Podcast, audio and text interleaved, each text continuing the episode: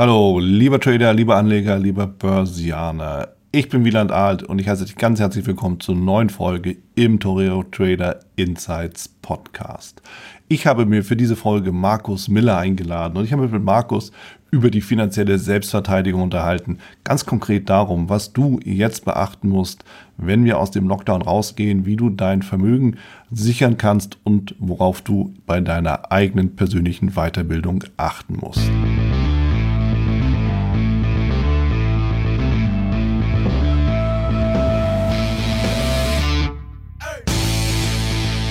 Ich bin hier mit dem Markus Miller im Gespräch. Markus ist ja ein, ein Vermögenssicherungsexperte, Kryptowährungsexperte und hat sich durch seine Bücher Finanzielle Selbstverteidigung, unter anderem sein neuestes, einen Namen gemacht. Hier bietet er Profi-Strategien zum Schutz, zum Schutz des Vermögens, der Daten, Eigentumsrechte und Privatsphäre. Also letztendlich ein Rundumschlag. Und in dem Sinne, Markus, bin ich froh, dass äh, du dir Zeit nimmst, die Zeit nimmst hier für ein Gespräch und erstmal herzlich willkommen. Ja, von meiner Seite aus, Wieland, herzlichen Dank für die Einladung. Sehr, sehr gerne. Also ich genieße es mittlerweile sogar, die ganzen Podcasts und die ganzen Webinare, die mittlerweile anstehen und mhm. äh, ja, muss man weniger in der Gegend herumfliegen und hat fast noch mehr Reichweite wie vorher. Und deswegen muss man eben das Beste daraus machen. Deswegen freue ich mich sehr darauf auf das Gespräch mit dir. Ja, klasse. Also das offensichtlich siehst du gerade einen positiven Effekt in der Tatsache, dass wir, ja, ich formuliere es mal so, ins, ins digitale Kaltwasser geworfen werden. Ja, richtig. Also bei mir ist es so, ich bin da ganz offen auch. Äh, ich profitiere natürlich äh, momentan sehr stark von mhm. den ganzen Entwicklungen hin zu mehr äh, Digitalisierung, hin zu mehr Problemen, weil ich natürlich viele Lösungen vorgeschlagen habe und dadurch natürlich jetzt enorm viele Anfragen bekomme. Ich bin ja. mir aber natürlich auch bewusst, dass ich eine Sondersituation habe. Ich bin vollkommen digitalisiert, wo auf dieser Welt ich meinen Laptop und mein Smartphone einlogge.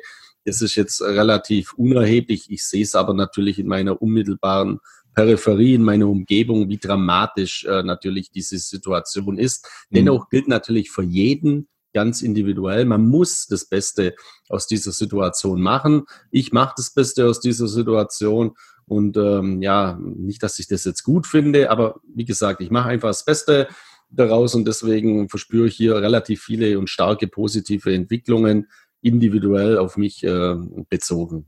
Ja, klasse. Also in dem Sinne, wo, wo bist du gerade eigentlich? Zu Hause, oder? Ja, ich bin in meiner Wahlheimat äh, Mallorca. Mhm. Also Mallorca ist ja auch äh, sehr, sehr, oder Spanien ist sehr, sehr schlimm betroffen von dieser Coronavirus-Pandemie, ja. weil es natürlich auch ein ineffizientes äh, Gesundheitssystem gibt, vergleichbar mit Italien. Wir haben riesige äh, Ausbreitungsherde gehabt in Madrid. Madrid ist natürlich auch ein Drehkreuz hier.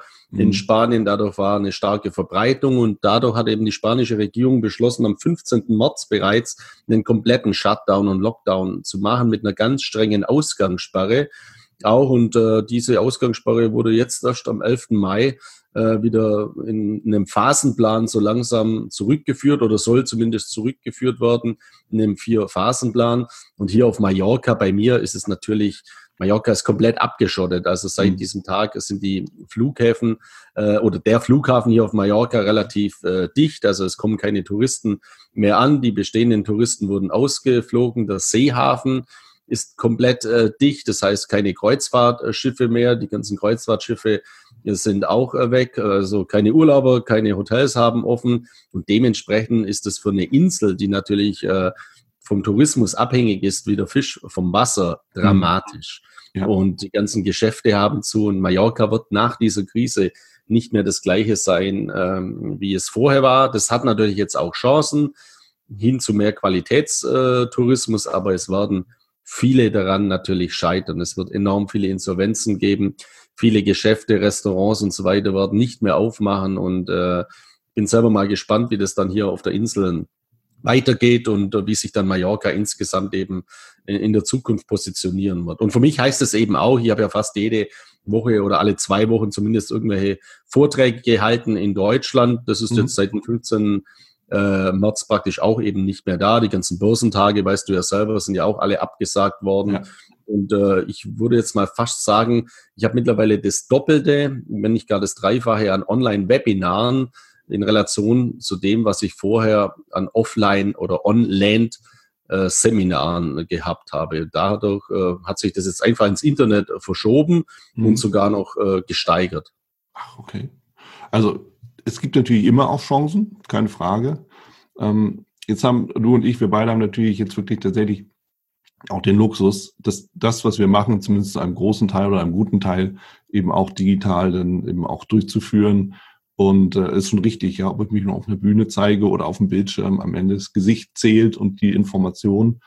Ähm, das ist, ist sicherlich so. Ob sie das irgendwann totläuft, ist eine andere Sache, das weiß auch keiner. Aber das ist schon mal so die Möglichkeit, das stimmt schon. Nur die haben natürlich auch nicht wirklich alle. Und das ist ja schon gesagt, die Situation auf Mallorca ist dramatisch. Und äh, aus meiner persönlichen Beobachtung heraus gilt das ja nicht nur für Mallorca, ist ja nicht isoliert, sondern klar, es gilt für alle Touristenregionen, ne, Ibiza und Co. Aber wahrscheinlich auch für Deutschland. Oder wie beurteilst du das? Ja, selbstverständlich. Also ich habe ja zum Beispiel auch äh, Vorträge gegeben für einen Bundesverband Mittelständische Wirtschaft äh, mhm. in Deutschland. Also der gesamte Mittelstand ist natürlich jetzt enorm angeschlagen. Ja. Dieser Mittelstand hat ja auch davor schon geächtzt unter hohem Bürokratismus und äh, unter einer Steuerbelastung und so weiter. Und das ist jetzt natürlich noch mal eins drauf, dass dieser gezwungene Lockdown erfolgt ähm, ist. Und die anderen Punkte sind natürlich die in Bezug auf die Hilfsgelder. Mhm. Äh, ja, es wurden natürlich äh, Hilfsgelder angekündigt. Äh, Olaf Scholz hat ja hier dieses Wort von der Bazooka in den Mund genommen und das wird ihm aus meiner Sicht eben in der Zukunft noch auf den Kopf fallen, weil da hat er natürlich eine Anleihe genommen bei Mario Draghi mit seinem Ausspruch Whatever it takes. Ja. Also Peter Altmaier hat gesagt, kein einziger Arbeitsplatz wird verloren geben. Oh. Ähm, ist ja fast schon lächerlich und peinlich jetzt, weil es werden Hunderte, Tau äh, Hunderttausende, wenn nicht gar Millionen Arbeitsplätze in Deutschland verloren gehen.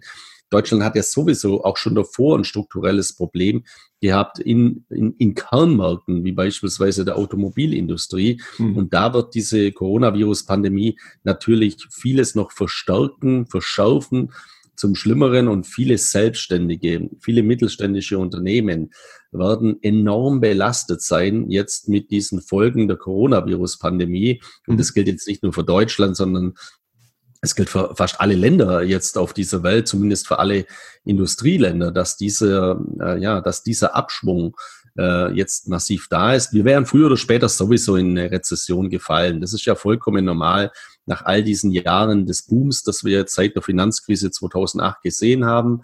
Auch natürlich geschuldet dem billigen Geld. Mhm. Aber jetzt wird diese Rezession natürlich umso schlimmer. Und jetzt geht unter Umständen halt dieser Wirkmechanismus des billigen Geldes auch verloren. Weil, äh, ja, was will man denn mit Krediten oder äh, wie soll man diese Schulden auch irgendwann mal zurückzahlen? Und auf der anderen Seite ist es so, äh, die Unternehmen oder die Selbstständigen, die müssen natürlich überleben und die müssen ihr Geschäft ja wieder haben oder wieder hochfahren können. Bei einem Friseur mag das jetzt äh, funktionieren, aber bei vielen wie einem Webseitenhersteller oder Marketingagenturen, Eventveranstaltern, ich meine, wir haben das Oktoberfest in München ähm, abgesagt jetzt im Herbst. Also das sieht man ja, welche Zeithorizonte wir aktuell sprechen. Das mhm. ist ja jetzt nicht eine Frage von Wochen, sondern von Monaten und von Jahren, bis wir wieder in ein normales Leben zurückkommen, außer es kommt vorher ein Impfstoff. Und auch da, wie man ja sieht im Internet oder in vielen Fernsehdiskussionen bezüglich der Impfthematik, werden wir dann noch ganz andere Probleme und ähm, ja, ideologische Diskussionen haben. Ja, ja, also es, es ist natürlich auch vieles nicht wirklich greifbar, ja. Und ähm, gerade so die Frage, was mache ich? Und auch, auch aus Politikersicht, ne, dann will sich natürlich auch niemand den Schuh anziehen, dass er irgendwie äh, zigtausende Tote zu verantworten hat, wie auch immer man das dann eben auch messen will. Ähm, das ist natürlich einfacher, mal so ganz böse, ketzerisch gesagt, dann irgendwie darauf zu spekulieren, dass sich die Wirtschaft dann ähm, entweder wieder erholt oder das, was an dramatischen Folgen passiert. Und das ist wahrscheinlich ja äh, eher die, äh, die größere Wahrscheinlichkeit, dass das sich dann so etwas länger hinzieht und das nicht mehr in den direkten Zusammenhang zu bringen ist.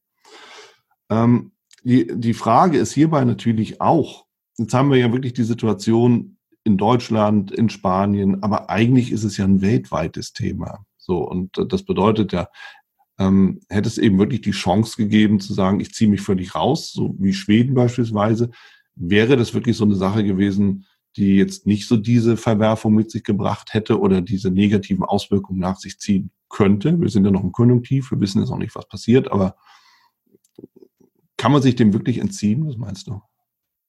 Ja, also die Frage äh, zu beantworten, muss man, glaube ich, Mediziner sein und kein Ökonom. Mhm. Also äh, bei mir ist es ja so, wenn man sich jetzt mal äh, Schweden anschaut, also ich beurteile ja Schweden schon seit Jahren unglaublich kritisch. Ähm, bitte auch nicht falsch verstehen, aber in Schweden ist jeder Fünfte ein, äh, ein Moslem.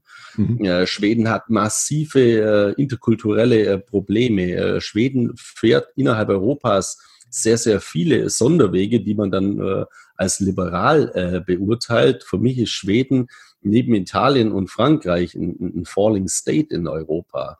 Also ich würde niemals empfehlen, dem schwedischen Vorbild ähm, zu folgen, sei es in der Migrationspolitik mhm. und, obwohl ich jetzt natürlich kein Virologe oder Mediziner bin, ich äh, wage es auch mal zu bezweifeln, ob dieser liberale Weg jetzt äh, beim, bei der Coronavirus-Pandemie so intelligent war. Das kann man auch heute noch gar nicht äh, das Fazit ziehen, aber man sieht ja die Ansteckungsraten, die Todesfälle, äh, auch die schwedische Wirtschaft, wie stark der Einbruch ist, weil sie eben auch an der Binnenkonjunktur oder am Export hängt, ist ja mindestens äh, ge äh, genauso groß. Deswegen, wenn man mich jetzt fragt, also ich äh, Schweden als Vorbild ja mit Sicherheit nicht. Für mich ist äh, Schweden ein Negativland innerhalb Europas. Äh, das war es auch schon vorher. Und auch mhm. bei diesen ganzen Diskussionen, wenn ich das mal äh, sagen darf, also ich versuche mich halt herauszuhalten bei Dingen wie zum Beispiel virologischen oder medizinischen Dingen, wo ich weiß, ich habe da eben gar keine Expertise.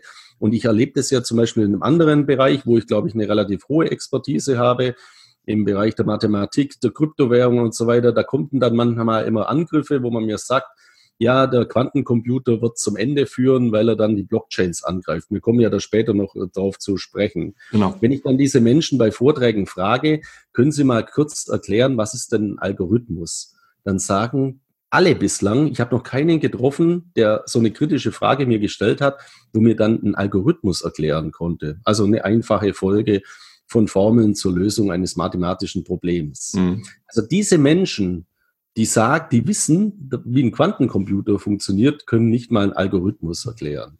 Und im anderen Bereich mit dem Coronavirus bin ich auch überzeugt, wenn man da einfach mal die Menschen fragt, was ist der Unterschied zwischen Bakterien und Viren, da können auch viele eben diesen Unterschied nicht erklären, obwohl sie genau wissen, wie der Virus äh, weit, weit ähm, ja, sich weiter verbreitet und so weiter. Mhm. Deswegen ähm, sehe ich eben diese Entwicklungen immer sehr, sehr kritisch und man sollte es eben den Menschen überlassen, die dort eben äh, ja einen Plan haben. Das sind die Virologen in erster Linie, deswegen sind sie ja Mediziner und die Politik hat halt die große, große Verantwortung, jetzt diese Aussagen der Virologen so einzuordnen und wie schwer ja. das ist. Ja, die paar führenden Virologen in Deutschland, die widersprechen sich ja auch fortlaufend oder revidieren innerhalb kürzester Zeit ihre Meinungen. Mhm. Aber das sehen wir ja in anderen Bereichen auch, an der Börse, mit der Charttechnik und so weiter, mhm. was gestern richtig war ist heute falsch, nur die Auswirkungen sind halt nicht so gravierend. Also wenn ja. ich eine falsche Prognose abgebe, die sich dann nicht bewahrheitet, ja gut,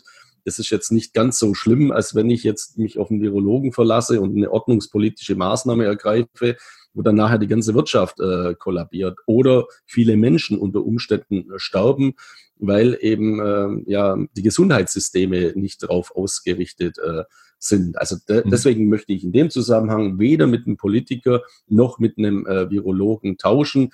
Ich sehe eben eher die Gefahr der gesellschaftlichen Spaltung. Man sieht es ja. ja bei den Internetdiskussionen.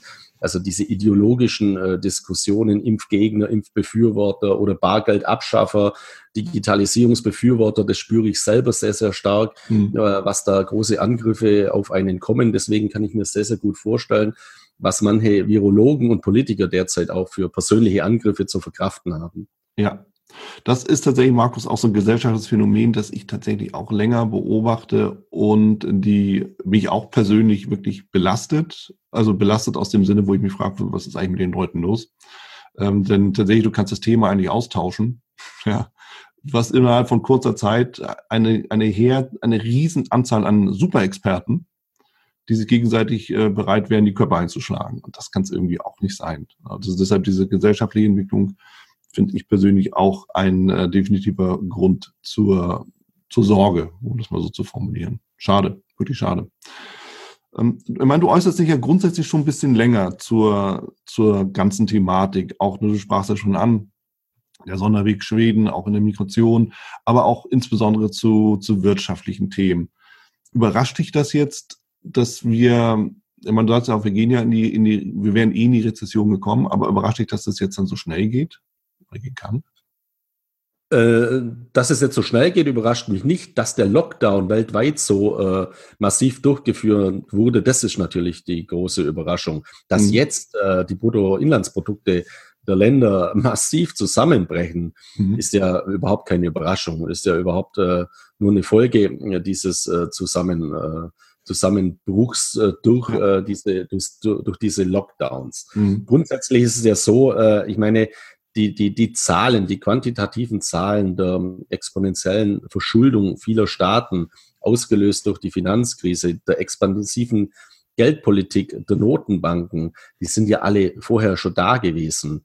Und der Coronavirus-Pandemie ist jetzt eben ein, massiven, ein massiver Verstärker aller Probleme, aller strukturellen Probleme, die wir auch vorher schon hatten. Mhm. Und das jetzt mit noch mehr Geld und noch mehr Schulden zu lösen, ist halt ein ganz, ganz gefährlicher Weg, ja. der eben äh, ja in einen, in einen Shutdown der Systeme führen kann. Also nicht nur einen Shutdown der Wirtschaft, der temporär sein wird, mhm. sondern dass wir wirklich einen Systemkollaps erleben in den unterschiedlichen Segmenten, vom Gesundheitssystem übers Rentensystem bis hin zu unserem gesamten Geldsystem. Unser Geld wird verwässern, unser Geld wird entwerten. Mhm. Und wenn man das Problem irgendwie konsequent lösen äh, will, oder muss eines Tages, dann ist auch der Weg zu einer Währungsreform, wie immer, in welcher Art und Weise die auch ausgestaltet sein mag, jetzt bereits vorgezeichnet, weil so kann es nicht weitergehen. Diese Schulden können niemals äh, mit konventionellen Mitteln zurückbezahlt werden. Hm.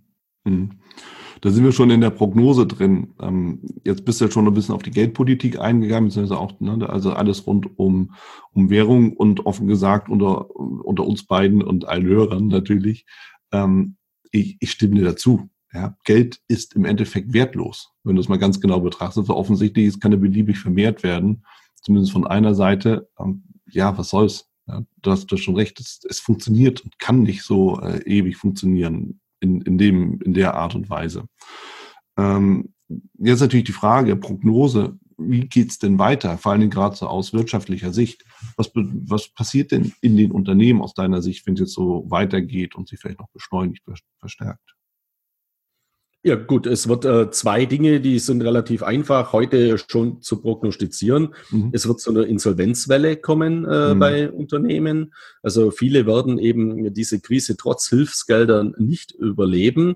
Und ja. es wird natürlich auch äh, in diesem Zusammenhang zum massiven Arbeitsplatzabbau äh, kommen, also eine Jobkrise. Also mhm. viele Menschen werden ähm, ihre Arbeitsstellen verlieren. Ganz mhm. extrem sehen wir das ja in den USA. Dieser ganze Boom der letzten Jahre seit der Finanzkrise wurde innerhalb von zwei Wochen oder von einem Monat kann man jetzt mal sagen, dieser mhm. Jobboom mhm. wird vollkommen äh, zerstört und die Menschen sitzen eben auf der Straße, weil wir hier in Amerika eben diese Hire and Fire Mentalität haben und jetzt nicht diese diese Dinge, wie wir sie in Deutschland beispielsweise haben, dass wir massive Eingriffe ins Insolvenzrecht haben, dass man jetzt eben temporär gar keine Insolvenz anmelden muss, dass man die Leute gar nicht entlassen kann, weil es eben Arbeitsschutz- und Kündigungsschutzregelungen gibt, was ja auch gut ist. Also ich will das gar nicht äh, schlecht reden, nur wir ähm, ja, verschieben ja die Probleme einfach in die Zukunft. Und wenn mhm. keine Arbeit da ist, äh, dann bringt mir der Kündigungsschutz jetzt auch relativ wenig, weil irgendjemand muss ja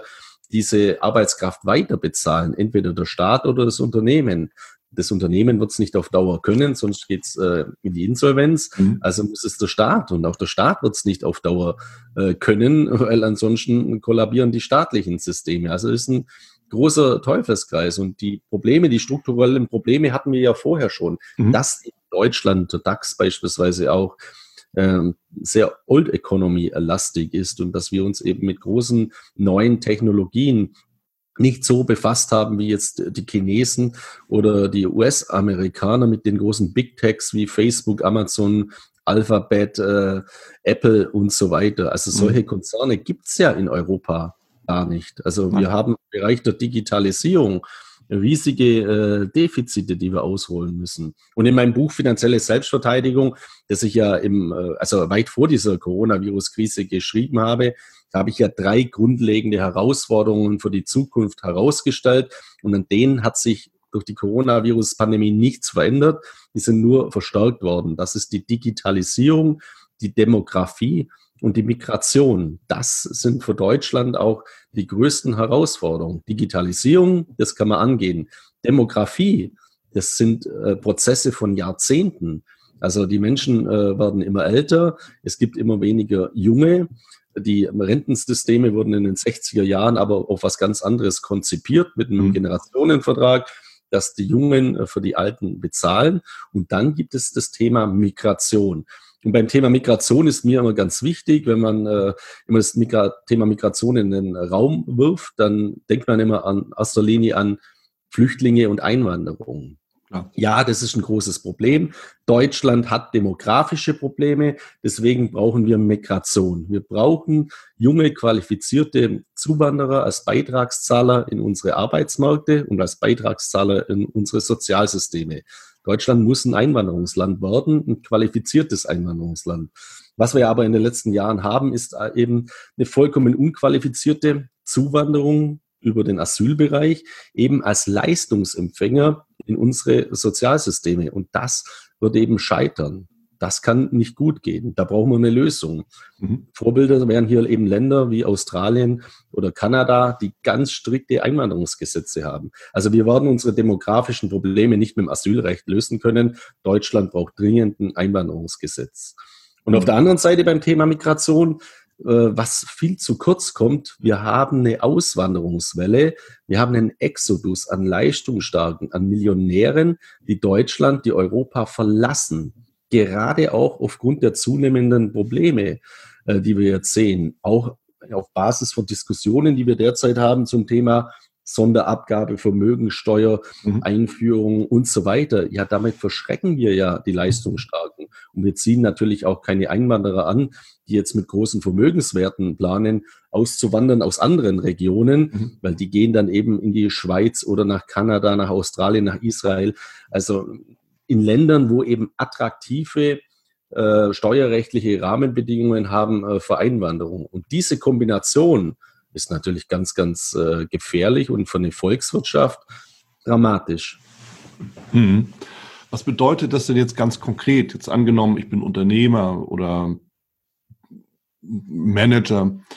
Was, was bedeutet das für mich ganz konkret als, als, als Unternehmer, Manager, als Anleger, Immobilienbesitzer, also kurzum alle diejenigen, die wirklich was zu verlieren haben. Ja, also die konkreteste Lösung, die konsequenteste Lösung ist immer die Auswanderung oder das Ausflacken. Johann Wolfgang von Goethe hat gesagt, wer sich den Gesetzen nicht beugen will, muss die Gegend verlassen, in denen sie gelten.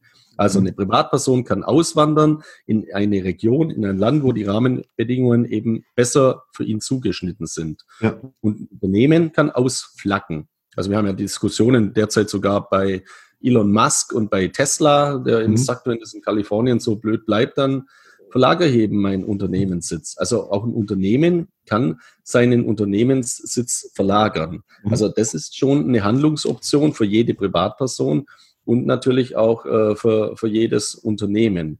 Und mhm. ansonsten gilt eben sowohl für Unternehmen wie auch Privatpersonen oder Unternehmer, ja, diversifizieren, sich eben auf die Herausforderungen für die Zukunft vorzubereiten, indem bestehende Vermögenswerte diversifiziert werden. Und meine Empfehlung insgesamt ist eben Bildung. Das heißt, digitalisieren. Digitalisierung ist für mich die neue Globalisierung. Ja. Ich würde eben die Budgets als Unternehmer massiv hochfahren, im Bereich der Digitalbildung für meine Mitarbeiter bezüglich oder beziehungsweise auch in Bezug auf digitale äh, Geschäftsmodelle, die ich dann implementiere. Ich weiß auch, das geht natürlich nicht in jeder Branche. Also jetzt mhm.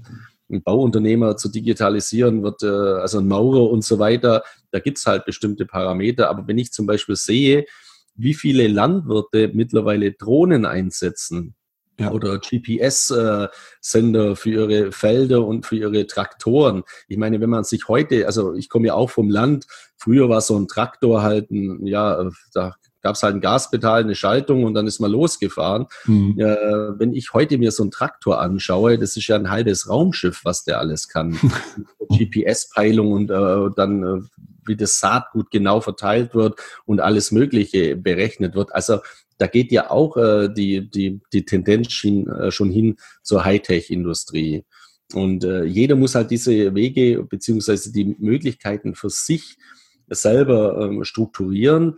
Was ich generell jedem mal empfehle, ist, sich von Ideologien zu lösen. Also ich stelle halt immer sehr viel fest, dass jemand, der sagt, ja, es ist alles schlecht, ich setze auf Gold, aber ich will nichts mit Bitcoin zu tun haben oder andersrum wiederum. Mhm. Also man sollte sich für alles öffnen. Und auch wenn ich zum Beispiel ein Bargeldbefürworter bin, dann sollte ich mich trotzdem nicht der Digitalisierung verschließen. Ich kann ja mein Bargeld und so weiter alles beibehalten, aber ja. wenn es dann doch mal abgeschafft ist oder wenn dann doch mal die Digitalisierung in so einer hohen Dynamik weiter voranschreitet und ich bin total unbedarft in diesem Feld, habe überhaupt keine digitale Bildung, dann habe ich halt auch wieder ein Problem. Deswegen ja. sich eben breiter aufstellen und vor allem Bildung, Bildung, Bildung. Gerade im Segment der Digitalisierung, weil ich kann nicht mir, also ich kann mir nicht leisten, heute gegen die Digitalisierung zu sein. Weil mhm. das ist die Zukunftstechnologie schlechthin. Das wird gesellschaftliche, wirtschaftliche Veränderungen in enormen Dimensionen mit sich bringen. Deswegen muss ich da zumindest äh, Basiswissen mitbringen und mich darauf aufstellen. Und vielleicht, wenn ich noch relativ jung bin und mein bisheriges Geschäftsmodell oder meine bisherige Arbeitsplätze, aber mein bisheriger Arbeitsplatz ist gefährdet, dass ich dann eben auch die Transformation mit angehe und mir eben einen zukunftssicheren Arbeitsplatz äh, suche, umschule oder wie auch immer im Bereich dieser Digitalisierungsmodelle ähm, und eben dieser neuen digitalen Ökonomie, zu der wir ja immer stärker übergehen. Ja. Also wahre Worte, große Worte, Markus, weil es sind viele, viele Dinge mit dabei. Ich meine, klar, wenn du sagst, Auswandern, Ausflaggen ist eine Lösung, nur das befeuert ja diese Auswanderungswelle und ist natürlich für eine Volkswirtschaft tödlich. Müssen wir mal ganz klar sagen. Deshalb gefällt mir natürlich auch schön äh, sehr der Ansatz Digitalbildung, äh, sich auch vor allen Dingen ähm, um zukunftssichere Arbeitsplätze eben zu bemühen, zu kümmern. Das bedeutet am Ende lebenslanges Lernen. Finde ich gut, bin ich eh ein großer Freund von. Sich von Ideologien zu lösen, finde ich einen wichtigen Punkt, weil das ist das, was, was die Menschen ja schon seit, seit Anbeginn der Zeit sozusagen immer wieder zurückgeworfen hat. Ne? Denn äh, wenn, wenn ich einfach nicht mit der Zeit gehe, dann gehe ich eben einfach mit der Zeit. Und das ist so. Und um mal ein Beispiel zu bringen, ich hatte letztens, war ich unterwegs, ja, letztens also vor dem Shutdown, äh, mit dem Lockdown war ich unterwegs ähm, nach Frankfurt, hatte aber in der Eile mein Portemonnaie vergessen, hatte aber mal auf meinem iPhone die Apple Wallet, gibt's auch von anderen Firmen im Übrigen. Und äh, siehe da, ich habe überlebt. Aber es geht eben nur, weil ich halt äh, dementsprechend mich schon vorher mal damit mal beschäftigt hatte, bevor ich es brauchte. Und ich glaube, das kann man ja im Kleinen genauso erfahren wie im Großen dann. Genau richtig, genau richtig. Also Parallelstrukturen aufzubauen. Mhm. Parallelstrukturen heißt auch Diversifikation. Ja. Und äh, ich äh, sage niemand, äh, machen Sie jetzt ein Bitcoin-Konto und schichten Sie Ihr Festgeld von der Sparkasse um. Nee, nehmen Sie mal 100 Euro, machen Sie ein Bitcoin-Konto, installieren Sie mal auf dem System, wo Sie sind oder Ihr Smartphone haben, äh, ja, Samsung Pay, Google Pay, Apple Pay, genau. äh, je nachdem, ob man Android oder iOS äh, jetzt eben hat. Oder ja. man kann ja auch komplett davon äh, weggehen, Swatch Pay zum Beispiel. Also Swatch ist so ein Uhrenhersteller aus der aus der äh, Schweiz, die haben auch ein Zahlungsverkehrssystem, wo man dann auf seine Uhr hat. Da muss man dann gar keine Angst haben, äh, jetzt, dass man da irgendwelche ganz großen Fehler macht. Ich setze das zum Beispiel ein für meine kleinen Kinder, mhm. also für meine, für meine Tochter, so klein ist die jetzt auch nicht. Äh, die ist elf Jahre, die hat dann eine Swatch Pay an der, an der Hand und ich kann äh, schauen, für was die so das Geld eben ausgibt. Das hat auch Vorteile am Strand. Die braucht kein Geld eben mit, äh, mittragen, wo sie verliert und so weiter. Mhm. Und ich habe trotzdem eine Kontrolle über mein Smartphone und sehe, was die eben so macht. Und die bekommt dann eben ihr Taschengeld nicht 10 Mark oder 10 Euro, also 10 Mark wie ich früher oder 10 Euro ja. oder 20 Euro heute, sondern die bekommt halt ihr, ihr Geld äh, eben auf ihr digitales Konto auf ihre Wallet und kann damit umgehen. Und man muss eben auch diese Bildung bei der Kinder äh, fördern, weil das sind die digitalen Generationen. Und wenn die auf diese Herausforderungen nicht vorbereitet sind, werden sie es schwer haben in der Zukunft. Und ja. genauso geht es natürlich auch andersrum. äh, wenn jetzt eben die Eltern oder Großeltern nicht digital besonders gebildet sind, können mhm. ja die Kinder oder Enkel denen auch erklären, äh, wie funktioniert jetzt ein Smartphone, wie äh, richte ich zum Beispiel ein Mobile Payment System ein und somit auch, äh, dass junge Generationen, die älteren Generationen in Bezug der digitalen Bildung Schulen weiterbringen. Mhm. Also Schulen ich jetzt in dem, also einfach privat ähm, das zeigen, wie das funktioniert. Und das finde ich immer ganz toll, wenn bei meinen Vorträgen zum Beispiel der Opa mit der Enkeltochter da ist und mhm. äh, die das äh, gemeinsam eben angehen, weil das ist auch ähm, äh, ja die Zukunft. Und man muss eben den Menschen auch zeigen, den Älteren und vor allem auch den Skeptischen, welch gigantischen Vorteile diese Digitalisierung gerade auch im zunehmenden Alter mit sich bringt. Das Internet ist ein Tor zur Welt. Und diese ganzen Applikationen, die wir haben, die mhm. bringen so viele äh, große äh, Vorteile. Und die Nachteile, also die Risiken, die lassen sich eben durch Bildung, wenn man diese Medien äh, strukturiert und optimiert eben anwendet, so auf ein Maß reduzieren, dass man damit leben kann. Meine Geldbörse kann ich auch verlieren in der U-Bahn oder mir wird sie, kann sie geklaut werden. Und ich äh, glaube, die Wahrscheinlichkeit, dass ich mein Geld Börse verliere äh, mit 500 Euro Schein drin und der ist dann weg, ist weit höher, als mhm. dass ich mein Smartphone verliere oder wenn das geklaut wird, weil dann spare ich das halt innerhalb kürzester Zeit oder durch meine mehrfach äh, Authentifizierungen hat ein Dieb sowieso gar keinen Zugriff drauf. Also ich fühle mich in dieser digitalen Welt viel sicherer als jetzt in der analogen Welt mittlerweile. Mhm. Mhm. Kann ich bestätigen, wie gesagt, mein Beispiel, ne, ich habe das Portemonnaie vergessen und habe trotzdem überlebt, wäre vor ein paar Jahren einfach nicht möglich gewesen. Ne? Ich wäre im Taxi gescheitert, ich wäre im Hotel gescheitert, ich wäre beim Essen gegen gescheitert. Ich hätte im Endeffekt meine Reise abbrechen müssen, wäre aber auch nicht mal nach Hause gekommen. also von daher, da stecken viele Dinge drin. Auf der anderen Seite, Markus, hast du ja eben direkt auch Wasser auf die Mühlen der Bargeldbefürworter gegossen. Du sagtest nämlich, und dann weiß ich genau, was meine Tochter mit dem Geld macht. Und das ist natürlich für viele ein rotes Tuch. Das ist klar. Das ist vollkommen äh, klar.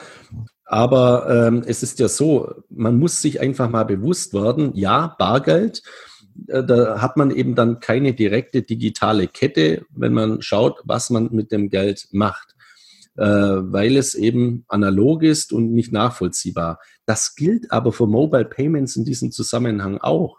Oder man kann beide Welten miteinander verknüpfen. Ich habe zum Beispiel eine Leserin, die ist 86 Jahre alt und die, ähm, die spielt einfach unheimlich gern in Online-Spielcasinos. Jetzt äh, hat aber ihr Sohn äh, auch eine Kontovollmacht, was in dem mhm. Alter natürlich Sinn macht bei der mhm. Leserin.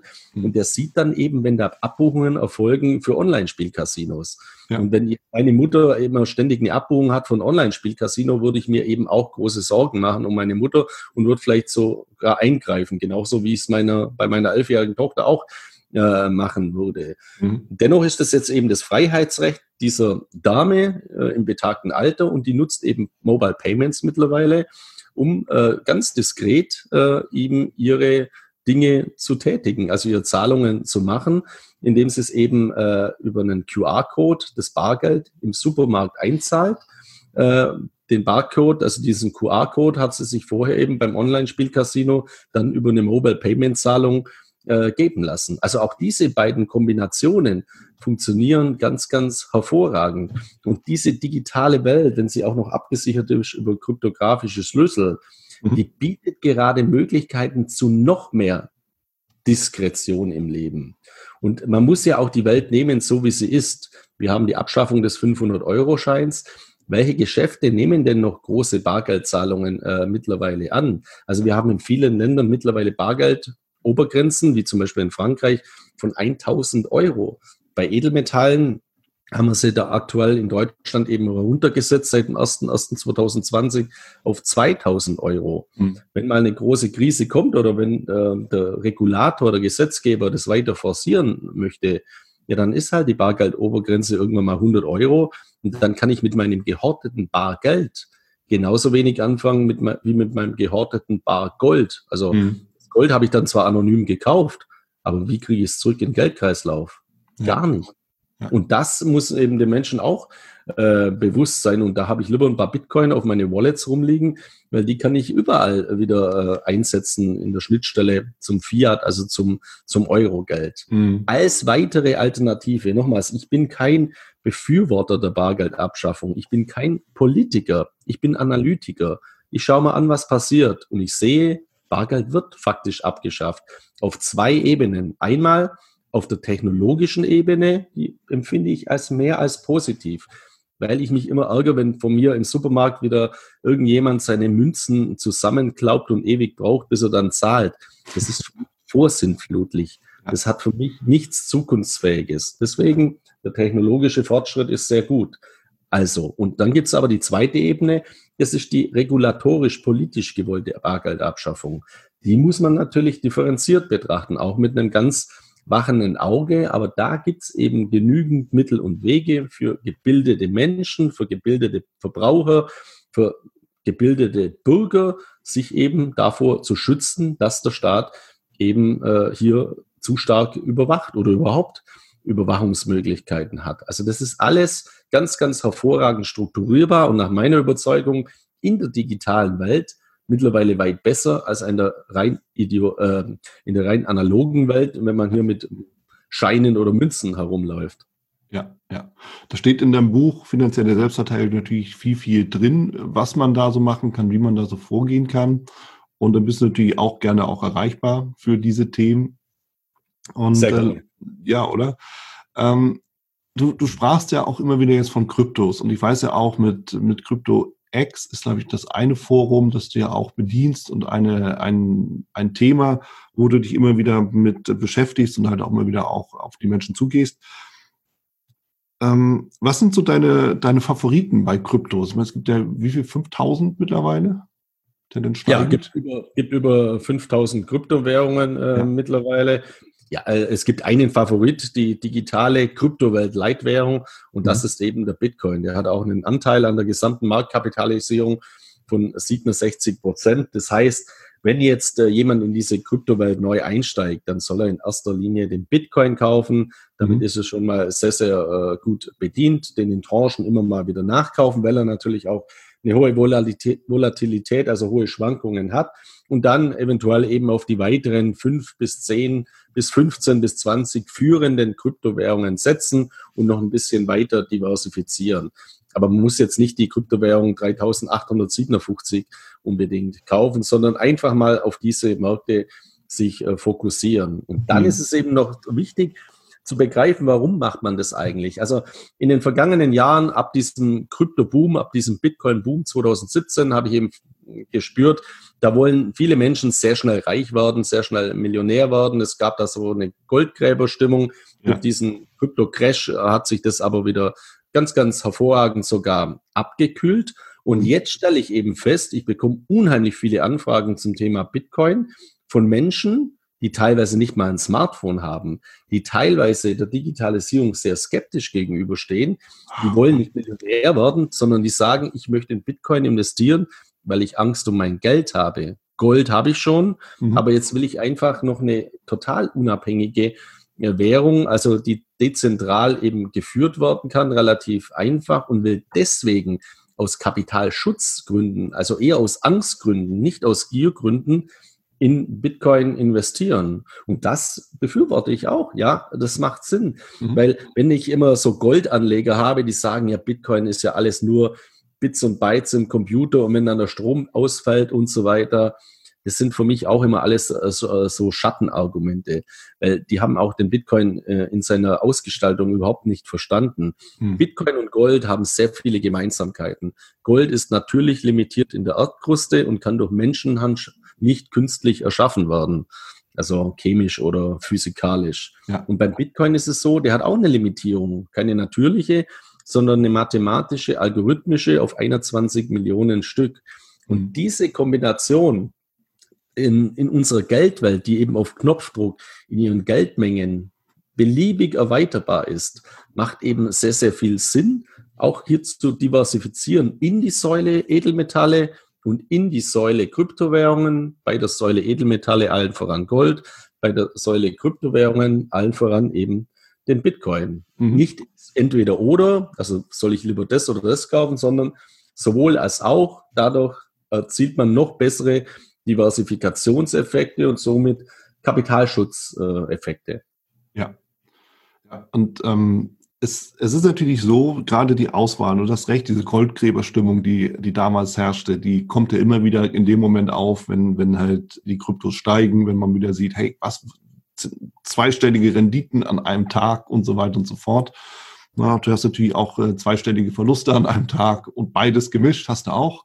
Also es gibt ja unheimlich viel und das ist eben die Frage, wie trennst du den Spreu vom Weizen bei all den ganzen Währungen? Gehst du auch mal in, in so eine neue Währung rein oder beobachtest die oder bist du eher so bei den klassischen, die schon von Anfang an dabei waren?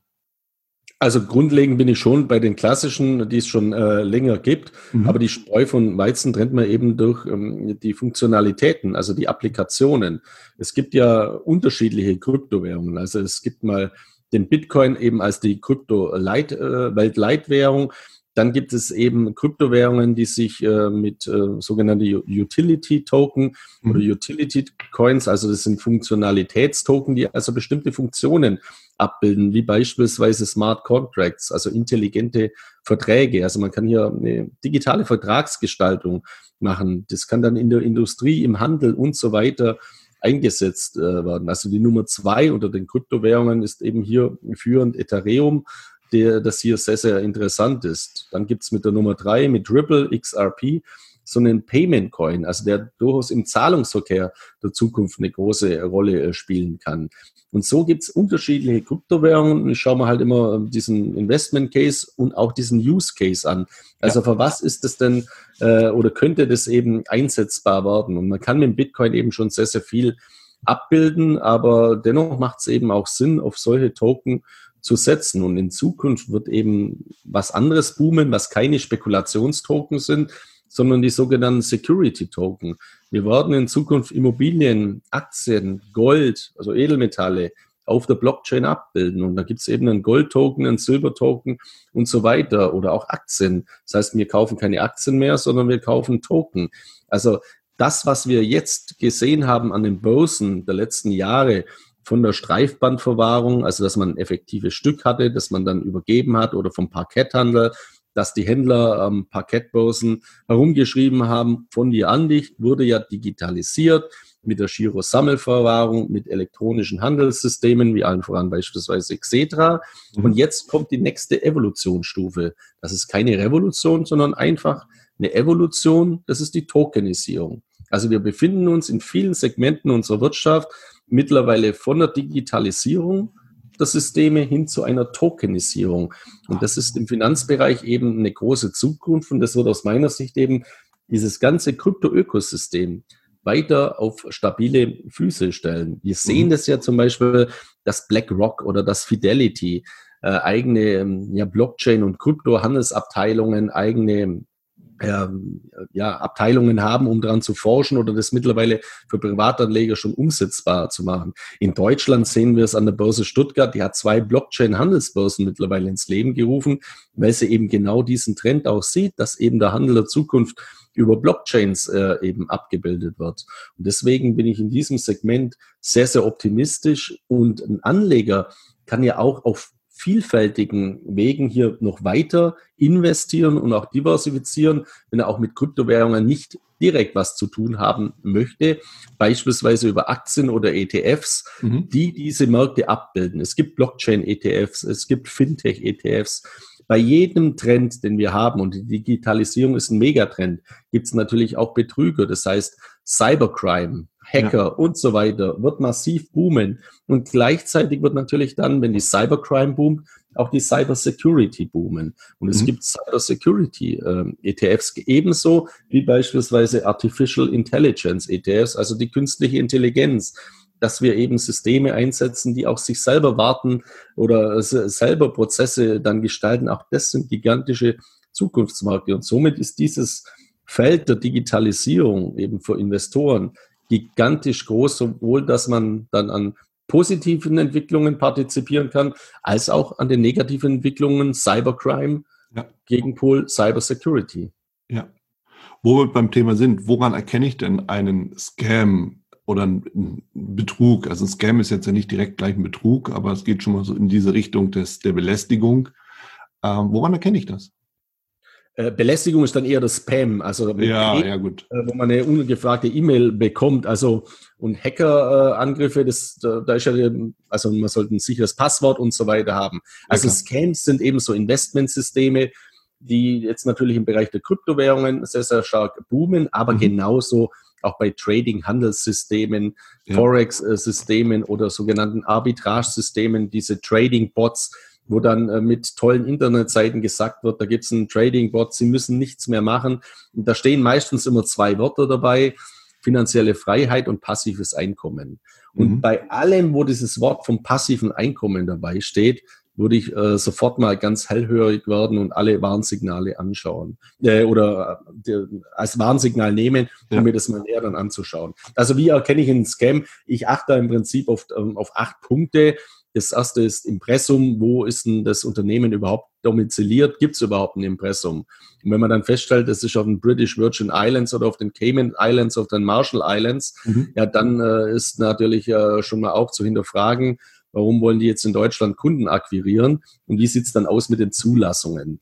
Und also von der BaFin, von der FMA, also von den Finanzmarktaufsichtsbehörden. Ja. Und meistens stellt sich dann heraus, dass diese ganzen Broker- oder Arbitragesysteme überhaupt keine Zulassungen haben. Dann kann man sich mal anschauen, sind die im Handelsregister überhaupt eingetragen? Und ich stelle oft fest, dass dann Firmen angeblich domiziliert sind in Belize, auf den Cayman Islands, Marshall Islands und selbst da gibt's die Unternehmen im Handelsregister gar nicht. Also es sind reine Phantomfirmen. Mhm. Und ähm, dann kann man immer weitergehen über Teamzusammensetzung. Gibt's die Personen überhaupt oder gibt's überhaupt ein Team? Gibt's überhaupt eine Gesellschafterstruktur beziehungsweise die operativ handelnden Personen?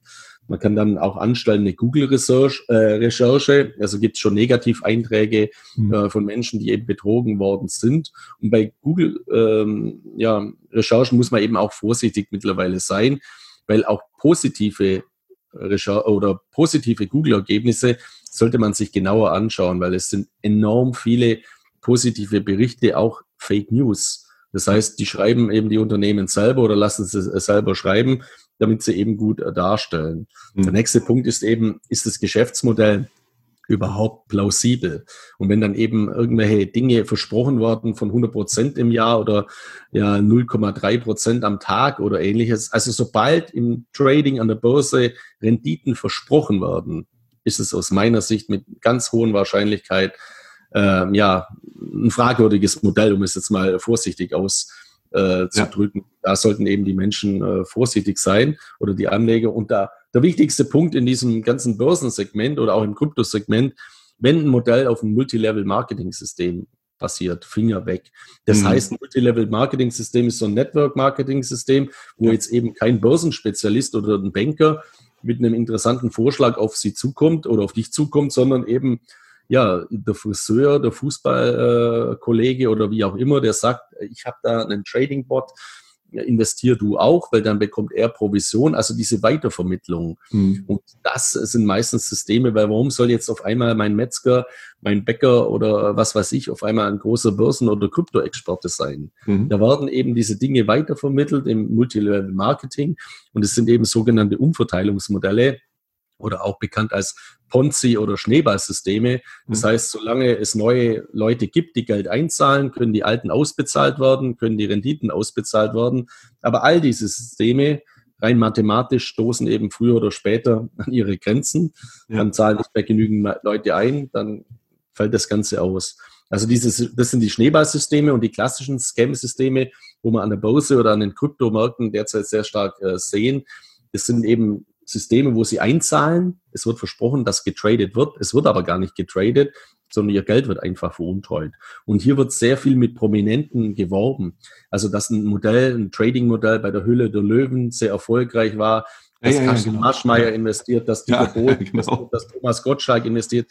All diese Namen äh, sind Fake News und die, die werden missbraucht. Also Thomas mhm. Gottschalk oder Dieter Bohlen die wissen gar nichts davon, beziehungsweise jetzt wissen sie natürlich schon davon, dass, weil man ihren Namen verbraucht, aber die gehen rechtlich äh, natürlich auch dagegen vor. Also mhm. das sind alles Fake News und da einfach immer bitte absolut die Finger weglassen, weil das Geld ist weg. Und wenn man dann noch das weitervermittelt im Freundeskreis, dann kommt neben dem finanziellen Schaden oftmals noch ein haftungsrechtliches Risiko dazu oder ganz einfach, indem man eben ja auf der emotionalen, sozialen Ebene seine Freunde vertrauen missbraucht auch oder dann ganz tragische Entwicklungen kommen, ja. dass dann eben man keine Freunde mehr hat, weil man alle so ein blödes System aufgespatzt hat, wo dann äh, gescheitert ist. Ja, ja, das verbindet alle MLMs im Zweifelsfall. ja, zumindest die auf diesem äh, Segment. Und auch wenn man jetzt geschädigt ist, also wenn das Kind in den Brunnen gefallen ist, rate ich jeden eben, erstatten Sie eine Anzeige bei der Polizei, schreiben Sie eine Mail an die BaFin, Deutschland, Österreich, die Finanzmarktaufsicht und lassen Sie zumindest prüfen, ob Sie den Rechtsweg gegen Ihren Sponsor äh, beschreiten können. Klar, wenn der Sponsor mein Onkel oder meine Schwester ist, dann äh, überlege ich mir natürlich auch, ob ich da rechtlich dagegen vorgehe. Aber, aber grundlegend nehmen Sie Ihre Rechte wahr und das grundlegende Recht, eine Anzeige bei der Polizei zu erstatten, das ist kostenlos und mhm. das ist immer sinnvoll in solchen Fällen. Ja, absolut. Markus, letzte Frage, denn tatsächlich, wir sind schon äh, wieder ganz, äh, ganz schön lange hier im Gespräch und ich freue mich sehr darüber. Es sind unheimlich viele Informationen, wertvolle Informationen und deshalb jetzt als Bündelung sozusagen. Was ist denn deine dringendste Empfehlung? Was muss ich jetzt tun? Oder idealerweise, was sollte ich tun? Also, wenn man es mal von hinten auf äh, aufzieht, äh, Bildung ist die beste Investition, die man tätigen kann. Das ist meine mhm. ganz feste Überzeugung. Und Lebensqualität ist die höchste Rendite, die man erzielen kann. Ja. Das heißt, ich muss jetzt eben mal festlegen, was ist mir an Lebensqualität wichtig. Und es kann auch eine schlechte Lebensqualität sein, dass ich jeden Tag auf die Börsenkurse schaue. Mhm. Ähm, das ist auch nicht unbedingt eben äh, empfehlenswert. Das muss halt jeder für sich selber ähm, ja, ja, definieren. Also Bildung, das, der, der Punkt Bildung ist ganz wichtig und eben auch gerade die Digitalbildung. Also, dass ich ja. in diesem Segment äh, mich weiterbilde und dann eben mal schaue, wo habe ich denn als Investor beispielsweise auch äh, ja, weiße Flecken. Also wenn ich mhm. äh, noch kein, keine Edelmetalle beispielsweise habe, würde ich empfehlen, Gold zu kaufen, auch wenn der Goldpreis derzeit äh, eben relativ äh, hoch ist. Äh, und genauso gilt es eben auch für Bitcoin. Also haben Sie schon Bitcoin äh, eine Bitcoin Wallet? Wenn nein, machen Sie mal eine Bitcoin Wallet auf, zahlen Sie 100 oder 500 Euro ein, befassen Sie sich mit diesen Systemen. Und mein grundlegendes Vorbild ist ja eben in diesem Segment Paracelsus, der gesagt hat, alles ist entweder ein Medikament oder ein Gift. Der Unterschied ist rein die Dosis. Das heißt, ein Investor sollte jetzt mal schauen, habe ich irgendwo Klumpenrisiken? Mhm. Bin ich vielleicht in Immobilien zu stark gewichtet oder in Aktien zu stark gewichtet oder in Bitcoin oder in Gold? Also habe ich einen exorbitant hohen Anteil in einer bestimmten Assetklasse, mhm. dann sollte ich die äh, diversifizieren. Und auf der anderen Seite bin ich irgendwo gar nicht investiert, dann sollte ich das zumindest mal beimischen. Es gibt auch im Schwäbischen, wer streut, rutscht nicht aus. Also ich glaube für die Zukunft, wir sind alle keine Hellseher, wir, niemand hat eine Glaskugel, aber je besser ich strukturiert bin und diversifiziert bin, desto besser bin ich für die Risiken in der Zukunft vorbereitet. Mhm. Und es kommt dann natürlich auch an, wo und in welchen Rechtsräumen ich meine Vermögensweite lager. Wenn ich derzeit noch kein Konto in der Schweiz habe, machen Sie ein Konto in der Schweiz. Da gibt es auch ganz hervorragende günstige Discount-Broker wie Swissquote oder Strateo beispielsweise mhm. verlagern sie Teile ihres Wertpapierdepots raus aus dieser Europäischen Union in den Rechtsraum, der eben nicht Mitglied dieser EU-Bankenunion ist. Also ich bin zum Beispiel auch ein großer Fan von Kanada, kaufe mhm. immer mal wieder ein paar kanadische äh, Dollar und äh, lager die, oder was ist Lager, überweise sie halt einfach nach Kanada auf mein Konto. Also ich versuche auf dieser Welt breit zu diversifizieren. Im Edelmetallbereich nutze ich sogenannte Tresorgoldanbieter wie Bullion Vault, Gold Money, Trade Republic oder mittlerweile auch Bitpanda, wo ich eben weltweit auch ja, physisches Edelmetall einlagern kann in Hochsicherheitstresoren, die Banken unabhängig sind, in Singapur, in Kanada beispielsweise, in Zürich, in London, in New York, also so, dass ich auch hier eine diversifizierte Struktur aufbauen kann. Und das ist, glaube ich, eben so die Maxim der Stunde. Natürlich in Sachwerte investieren, natürlich auch in alternative Investments investieren, von Whisky über Rolex-Uhren Oldtimer, Garagen, Grundstücke im Ausland. Also auch da gibt es natürlich unzählige Möglichkeiten. Kritische Metalle finde ich momentan sehr, sehr interessant, also strategische Metalle und seltene Erden, weil es da natürlich auch starke Verwerfungen geben wird jetzt der Geopolitik im Zusammenhang mit China und weil diese Metalle natürlich auch Zukunfts- oder Technologiemetalle sind, die wieder im Bereich der Digitalisierung in Hardware-Komponenten eingesetzt werden. Also die Möglichkeiten sind wirklich sehr, sehr vielfältig. Oder wenn man jetzt von diesen klassischen Themen mal weggeht, äh, sind, oder sind ja keine klassischen Themen, aber Wasser zum Beispiel. Also mhm. so wie wir in der Vergangenheit äh, Kriege und Kämpfe um äh, den Zugang zu Öl gesehen haben, werden wir in Zukunft, glaube ich, aufgrund des Klimawandels, aufgrund der Demografie dieser Welt, aufgrund äh, ja, vieler Komponenten auch einen Kampf um sauberes Trinkwasser sehen. Und auch da kann man beispielsweise wieder investieren. Auch da gibt es Wasser-ETFs. Also es gibt sehr, sehr viele Möglichkeiten, wo man sich die Probleme, die die Welt hat, die Herausforderungen auch proaktiv und positiv mit Investment Cases zunutze machen kann. Mhm. Klasse. Markus, vielen, vielen Dank für deine ganzen Insights, für all deine Tipps. Und ähm, ja, ich bin mir sicher, das war jetzt nicht der letzte Tipp, der von dir kommt. Bin schon auf das nächste gespannt, was du wieder dann veröffentlichst. Wie gesagt, das Buch Finanzielle Selbstverteidigung, jetzt schon Klassiker für mich. Und dementsprechend da nochmal vielen Dank und erstmal weiterhin alles Gute. Vielen Dank auch von meiner Seite. Hat mir wieder sehr viel Spaß gemacht. An allen äh, oder allen Zuhörern wünsche ich Ihnen viel Erfolg. Bleiben Sie vor allem gesund, bleiben Sie optimistisch und gehen Sie diese Welt der großen Herausforderungen, der großen Verwerfungen eben proaktiv an, weil jedes Risiko ist eine Riesenchance auch. Das war's auch schon wieder hier im Torero Trader Insights Podcast. Ich freue mich, dass du dabei warst und ich wünsche dir natürlich viel Erfolg bei der Umsetzung der Impulse denn äh, wenn wir über Impulse sprechen, dann heißt es natürlich auch für dich, dass du überlegen musst, wie kann ich das in meine persönliche Praxis am besten auch umsetzen, adaptieren und dabei halt eben alles Gute, viel Erfolg. Wenn dir der Podcast gefällt, dann teile ihn auf jeden Fall mit deinen Freunden, Bekannten und all denen, ne, von denen du weißt, dass sie sich für Börsenhandel und Trading interessieren. Hinterlass mir gerne auch eine Bewertung oder schick mir eine E-Mail, wenn du mit mir in Kontakt treten möchtest. Folge mir auf Facebook und vergiss nicht den Newsletter zu abonnieren der Torero Trader School, um eben immer auf dem aktuellen Stand der Dinge zu sein, was Veranstaltungen, Ausbildung, Schulung, Vorträge oder auch neue Artikel angeht. In dem Sinne freue ich mich aufs nächste Mal gemeinsam mit dir, wünsche dir viel Erfolg, alles Gute, bis zum nächsten Mal bei Torero Trader Insights, dein Wieland Alt.